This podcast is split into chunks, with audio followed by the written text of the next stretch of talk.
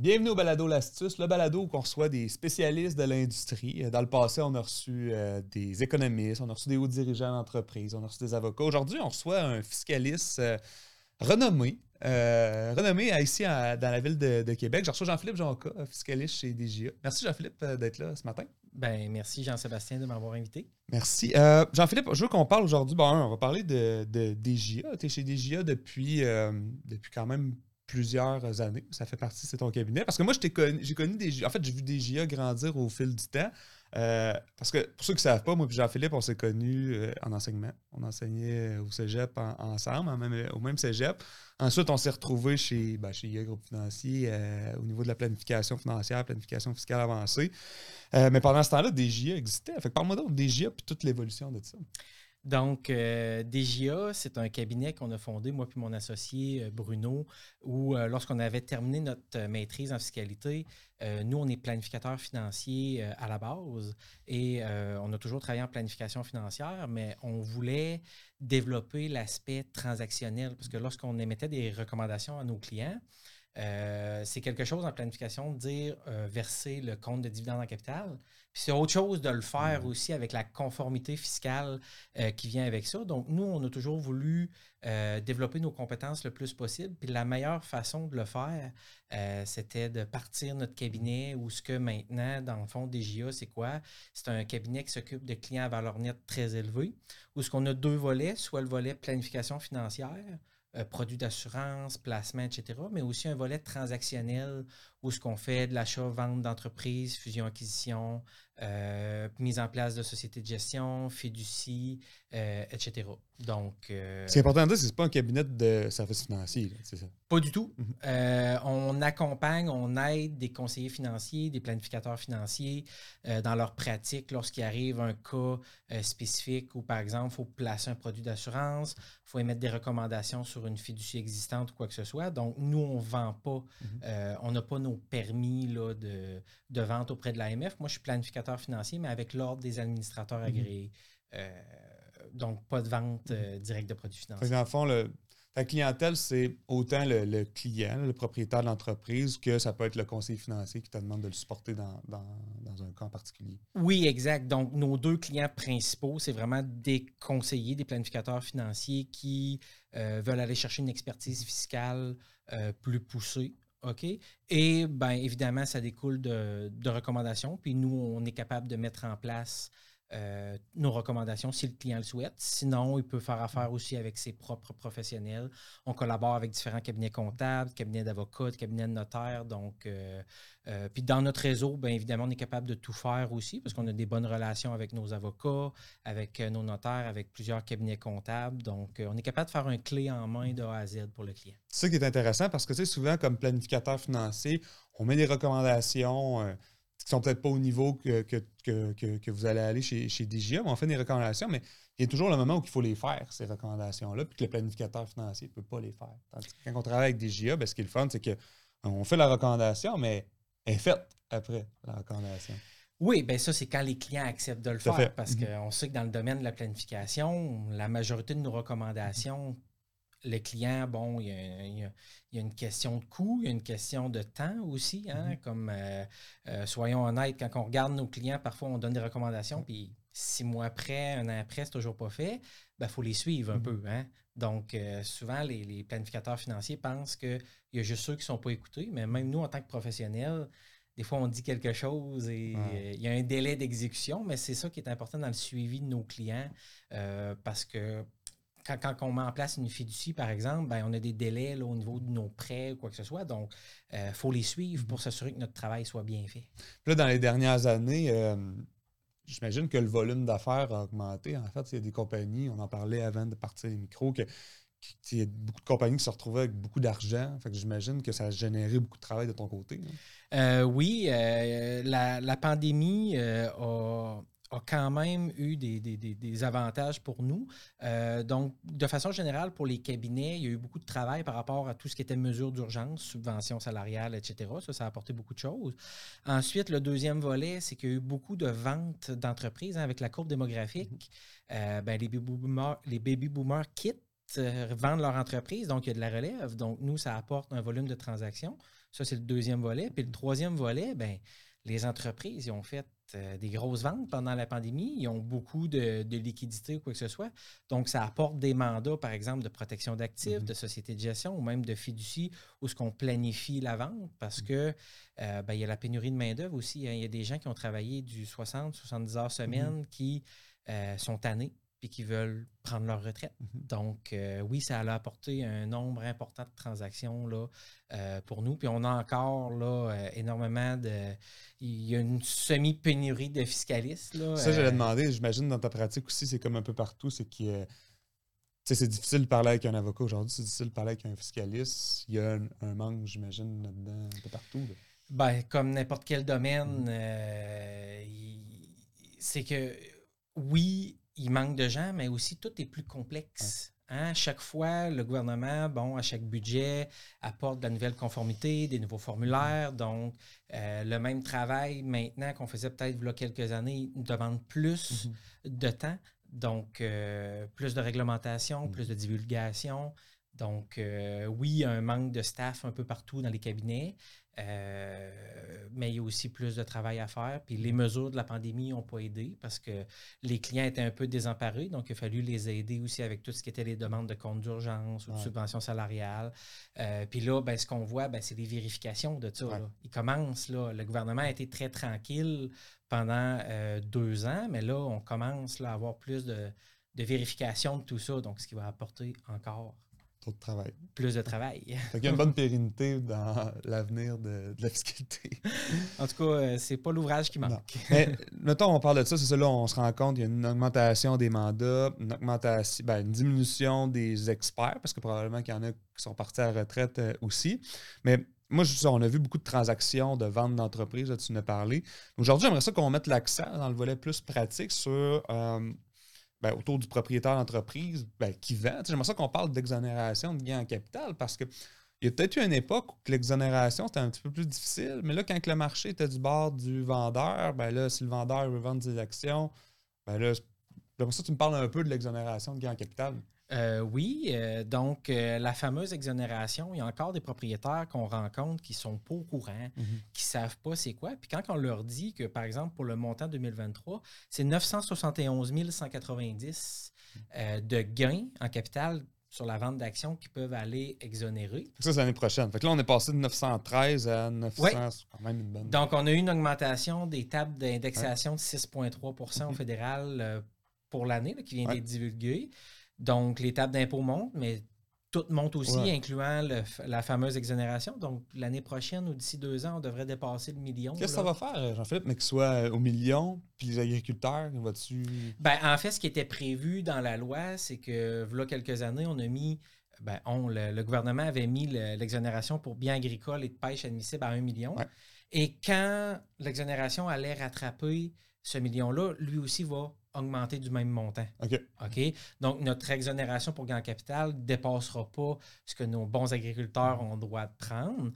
Ce ne serait pas surprenant au cours des prochaines années de voir une augmentation plus élevée. Euh, L'UPA fait des représentations là-dessus pour avoir 1,5 million pour nos mhm. agriculteurs. Euh, ce sera à voir. Il n'y a rien, je n'ai pas de baguette magique ou quoi que ce soit, mais ce ne serait pas surprenant de voir une augmentation Surtout ben, qu'en agriculture, le prix des terres agricoles euh, a augmenté énormément. Mm-hmm. Donc, un million pour nos agriculteurs, c'est plus tant que ça. Hmm? Mm-hmm. Mais euh, voilà. Euh, je veux qu'on parle, mettons, on revenait à l'exonération des fois, il y a des gens qui pensent que leur business vaut quelque chose, mais souvent, c'est des actifs que ça vaut. Je vais prendre, je vais prendre un exemple simple. Mettons, je, je, fais de la céramique, j'ai une, petite compagnie, mais c'est pas de la construction. Ben, c'est de la construction. Je suis carreleur, je fais de la petite céramique, tout ça. J'ai un pick-up, j'ai des outils. Puis là, je, me dis, ah, ça vaut à peu près 100 euh, 000 parce que j'ai des outils, j'ai un pick-up, tout ça. Mais mon acheteur, lui, il n'achètera jamais le. Il va acheter mon pick-up, il va acheter mes outils. Cette personne-là, on peut enlever l'exo probablement dans sa structure. Euh, tu n'as pas tort là-dessus. En fait, c'est que la vente des actions, parce que pour pouvoir profiter de son exonération, le point important, c'est qu'il faut vendre les actions. OK? Donc, quand on fait une vente d'entreprise, donc on a des ventes d'actions, on a des ventes d'actifs aussi. Euh, c'est sûr que quand l'entreprise est petite ou quoi que ce soit, en fait, ça dépend vraiment du domaine d'activité. Euh, dans le cas que tu me donnes du carreleur, ça pourrait être difficile d'aller vendre ses actions pour en profiter. Mais c'est tout un jeu de négociation. Donc, quand on réussit souvent à à aller vendre des actions, bien souvent, le, vendeur va obtenir un petit peu moins mhm. de son prix de vente. Tout, ça fait toute partie du jeu de la négociation. Euh, mais lui, ça lui permet d'avoir des, euh, sommes libres d'impôts. Euh, il y a quelques semaines, on a fait une négociation avec un client dans, un, dans une entreprise et le vendeur, l'acceptation de la lettre d'intention était conditionnelle à il veut vendre les actions en partie du moins, parce que c'était une vente de quelques millions. Euh, donc, lui, il y avait un 913 000, 971, c'était l'année prochaine. Donc, c'est conditionnel, sinon, il ne signait pas la lettre mhm. d'intention. Donc, ça fait partie du jeu de la négociation. On est en affaires. OK?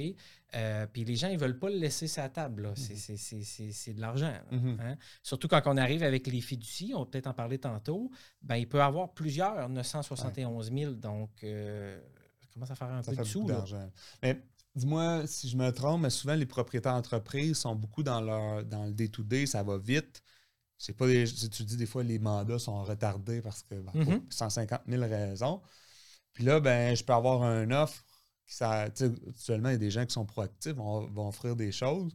Là, après ça, je viens voir, Jean-Philippe, euh, j'ai vendu me suis entendu. Tu sais, combien de temps qu'on prépare ça d'avance, une transaction? Euh, ah ben, en fait, c'est sûr que l'idéal, c'est toujours d'être bien accompagné, souvent. Puis le point d'entrée, il y en a deux. C'est le comptable, le, CPA du client, et son conseiller, son planificateur financier qui, avec un bon suivi, ben, en planification financière, on suit, le, on suit notre client, on le voit au moins une fois par année, normalement. OK? Euh, ben, le comptable aussi doit le voir minimalement une fois par année pour produire ses états financiers, mm-hmm. ses impôts. Euh, donc, c'est un processus quand même qui se planifie. Et ça arrive des fois que, comme tu dis, c'est quasiment vendu. Mhm. Mais là, on a des transactions à faire justement pour aller qualifier à l'exonération. Puis ça, c'est un. Euh, des liquidités dans une entreprise opérante, on en veut, mais on n'en veut pas trop. Mhm. Puis ces dernières années, ce qu'on a vu, c'est qu'il y en avait énormément. Et euh, parfois, les, comptables, ça va vite en cabinet, euh, surtout les fins d'année, euh, surtout quand c'est des 31 décembre, hein, le mois de juin, c'est assez occupé. Donc, parfois, ben, on ne prend pas le temps comme professionnel. Puis, il y a aussi l'aspect que le client, des fois, ne veut pas nous payer mm-hmm. parce qu'on est rémunéré à l'heure souvent. Fait que si on s'assoit deux heures avec le client, ben, on va y envoyer une facture. Donc, le client, des fois, il ne veut pas payer pour ça. Mm-hmm. Fait c'est pas nécessairement juste la faute du professionnel, mais le rôle du planificateur financier est encore plus important parce que son mode de rémunération fait en sorte que ben, il, est payé sur les produits vendus, mais le conseil qu'il donne, d'une certaine façon, s'il passe une heure ou trois heures avec, dans la majorité des cas, ben, il n'y a pas d'impact sur sa uh-huh. rémunération. Mm-hmm. Euh, donc, le planificateur financier a un rôle important de dire regarde, je regarde tes, états financiers, etc. Euh, est-ce que tu as déjà parlé avec ton comptable de mettre en place une gestion pour telle raison, telle raison? Euh, protection des actifs, euh, qualification à l'exonération pour gain capital. Donc, puis là, c'est là souvent que la discussion s'amorce. OK? Mm-hmm. C'est là souvent que des GIA rentrent en compte pour dire le conseiller me dit regarde ce client-là, qu'est-ce que tu penses, qu'est-ce que tu ferais, est-ce qu'il y a des choses qu'on peut améliorer, planifier selon les objectifs du client? Donc, c'est ça notre, euh, notre mandat principal. Euh. donc, oui, pas trop d'argent dans les sociétés opérantes. Exact. Pas trop d'argent à propriété. Mais ce que, la morale de tout ça, je pense, c'est une vente, ça se planifie longtemps en avance. La, la, règle exos, déjà, il y a, un, deux ans en arrière. Fait c'est sûr que si aujourd'hui vous avez l'intention de vendre, ben c'est juste de regarder si on se qualifie à cette exonération-là. je pense que le conseiller a quand même un, certain devoir de faire euh, à ce niveau-là. Mais tantôt, tu as, fait un petit crush sur les, les fiducies, mais c'est pour ça qu'on en parle un peu, parce que tu sais, qu'en en 2016, j'ai eu, en 2016, j'ai quand même une, mise à jour assez majeure au niveau 2017 euh, sur les fiducies. Tu as encore des avantages? Genre? Ben, tu m'as parlé, là, dupliquer l'exo quand c'est des grosses compagnies, je pense à. Mais c'est quoi qu'il y a de changement majeur entre 2017 et maintenant? Euh, en 2017, il y a eu beaucoup de changements au niveau de tout ce qui était là, euh, revenu protégé, 55.2 là, pour ceux-là qui sont plus familiers au domaine, où ce qu'avant, le, le, classique, on, on, mettait une action à dividende discrétionnaire pour sortir des liquidités euh, de l'opérante vers la gestion. Nos fiducies, à la base, là, oui, au niveau fiscal, il peut avoir des avantages, mais principalement, ce qu'on aime, c'est la protection des actifs. OK? Puis on oublie souvent l'aspect légal de la chose parce que quand ça va bien, OK, euh, ben quand ça va bien, les gens prennent pas vraiment le temps, euh, sauf les clients qui sont euh, souvent qui sont plus entrepreneurs, eux, ils ont souvent une longueur d'avance. Ils sont capables d'anticiper un peu l'état de l'économie. Donc, on l'a vu, nous, quand la, quand la pandémie a commencé, on a eu énormément de demandes de protection d'actifs mm-hmm. parce qu'on ne savait pas trop euh, là, le gouvernement est venu avec des programmes d'aide, mais au départ, euh, c'était assez nébuleux ce qui allait se passer. Donc, la fiducie, à la base, nous, on l'aime, c'est un patrimoine autonome et distinct, là, OK? Euh, ce qui appartient à la fiducie appartient à la fiducie, mais quand c'est bien fait, c'est pour ça que je reviens à ce que je disais au départ, quand on fait une fiducie, ben, on, bon, il y, a tout un mécanisme, mais on veut s'assurer que ce soit bien fait, parce que sinon, si ce n'est pas bien fait, on ne respecte pas nos règles, ben, on va un peu à l'encontre de l'objectif qui était recherché. Euh, donc, nos fiducies, principalement, c'est de la protection d'actifs. OK? Puis évidemment, donc, dans plusieurs cas, euh, quand l'entreprise vaut quand même quelques millions, ben oui, on est capable d'aller chercher de l'exonération pour chacun des bénéficiaires de la fiducie. OK? Donc, ça, c'est intéressant, mais encore là, ça revient un peu à ce qu'on disait. Il faut que les conditions soient réunies dans le sens où je dois avoir un acheteur mm-hmm. qui décide d'acheter euh, mes actions. Mais on le voit, on fait des transactions pratiquement à chaque mois de vente euh, d'actions avec exonération. Donc, euh, les vendeurs veulent mhm. cet argent-là parce que c'est de l'argent qu'ils ont dans leur poche à eux. Mhm. Puis en planification financière, avoir 2 millions dans une société de gestion ou avoir 2 millions dans mon compte de banque personnel, ça n'a pas la même valeur. clairement. Mais tantôt, tu me dis, OK, euh, je, multiplie l'exonération de gain capital, mais la question que, que souvent il y en a qui se posent, c'est que c'est dans leur ils veulent, les, propriétaires la reveulent, cet argent-là. Fait j'utilise l'exo pour mon fils, ma conjointe, mes autres enfants. Après ça, tu peux pas me refaire un virement interact de l'argent. Ben, en fait, les, nos règles, ce qu'ils disent, c'est que la portion non imposable doit être remise directement au bénéficiaire. Donc, j'ai la moitié de mon exo de 971 000 qui doit être remis réellement mhm. à ma femme, à mon conjoint, à mes enfants, aux bénéficiaires. Donc, oui, il y a un certain appauvrissement OK? Mais souvent, quand on arrive avec des, euh, avec des clients comme ça, ben c'est là que la planification de la retraite est importante, dans le sens où, euh, parce que ces propriétaires-là, souvent, ils n'ont pas juste l'entreprise. Mm-hmm. Quand on arrive avec une entreprise de 8, 10, 12 millions, euh, souvent, il y a déjà une gestion avec pas mal de sous dedans. Il peut avoir un RRI en place avec mm-hmm. des REER. il peut avoir CELI maximisé, etc. Mm-hmm. Donc, c'est là que la planification de la retraite est intéressante parce que souvent, avec ces clients-là, en plus, ils veulent en laisser plus. Ça l'a changé beaucoup parce que moi, dans mon domaine, ben, dans notre domaine, quand j'ai commencé, euh, souvent les gens ils, nous disaient bah les enfants s'arrangeront. Mhm. Puis maintenant, en 2022-2023, c'est je veux pas qu'ils manquent de rien.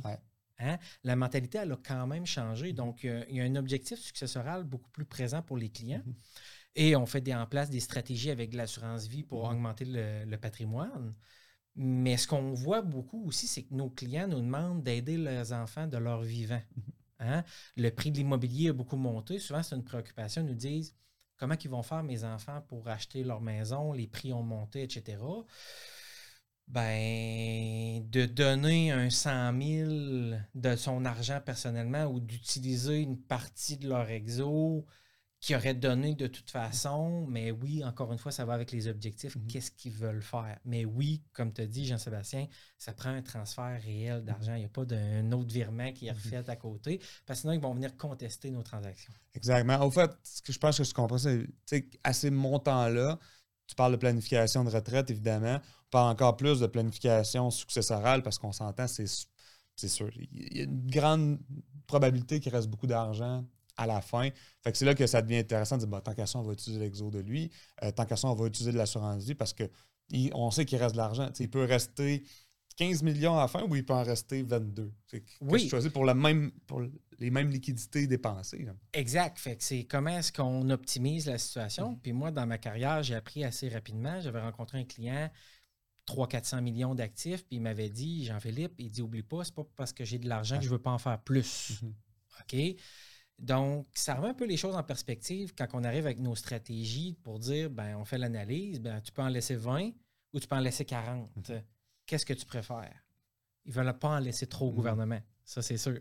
Une chose qui est sûre, c'est que le 40 existe. Parce que j'ai déjà entendu l'inverse du garde, tu sais, 20 millions, c'est déjà beaucoup. Là, je pense qu'on est correct avec ça. Mais le- si on est capable de se rendre à exemple 32 avec justement la structure fiscale, l'assurance vie, tu sais, cette- ce 12 millions de plus-là, il existe. Là. Sais, c'est pas, pas toi et moi qui l'a imprimé dans le sol. là. Fait que c'est juste de bien jouer les cartes, bien jouer le système, puis cet argent-là, il existe. dans le fond. C'est des stratégies qu'on met en place euh, pour, pour- pour les clients fortunés. Puis même l'assurance vie, euh, souvent les gens ont, ont en tête, bon, c'est protéger mon prêt s'il Ouais. arrive pour mes enfants.